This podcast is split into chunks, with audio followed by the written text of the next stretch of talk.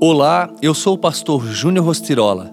Vamos juntos ao Café com Deus Pai de hoje? Permaneça fiel. Fui inteiramente fiel ao Senhor, ao meu Deus.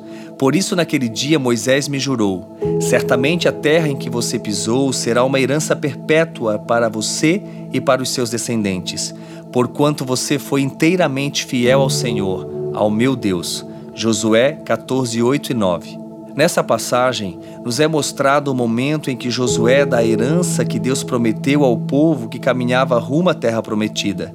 Nesse momento, o líder divide as regiões entre as tribos. Caleb toma uma iniciativa, pedindo a Josué o que lhe foi prometido por Moisés. Ele tinha 80 anos quando tomou posse daquele território. A palavra nos mostra que uma das chaves para tomar posse das promessas de Deus é a fidelidade algo muito constante na vida de Caleb, sendo ele, ao lado de Josué, um dos poucos que se mantiveram firmes no Senhor durante toda a jornada no deserto. Talvez a solução seja apenas algo simples: mudar de perspectiva.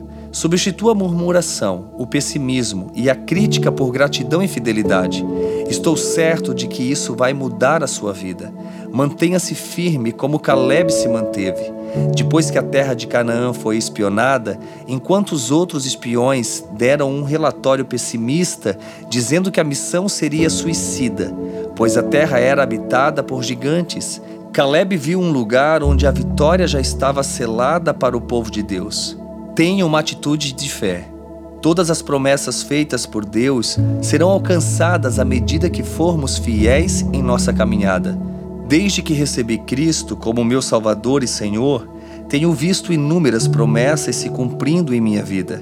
Isso mostra como Deus tem cuidado de nós. Saiba que não sou melhor ou mais importante que você. Todos nós temos promessas do Pai e certamente se cumprirão, desde que nos mantenhamos fiéis ao Senhor.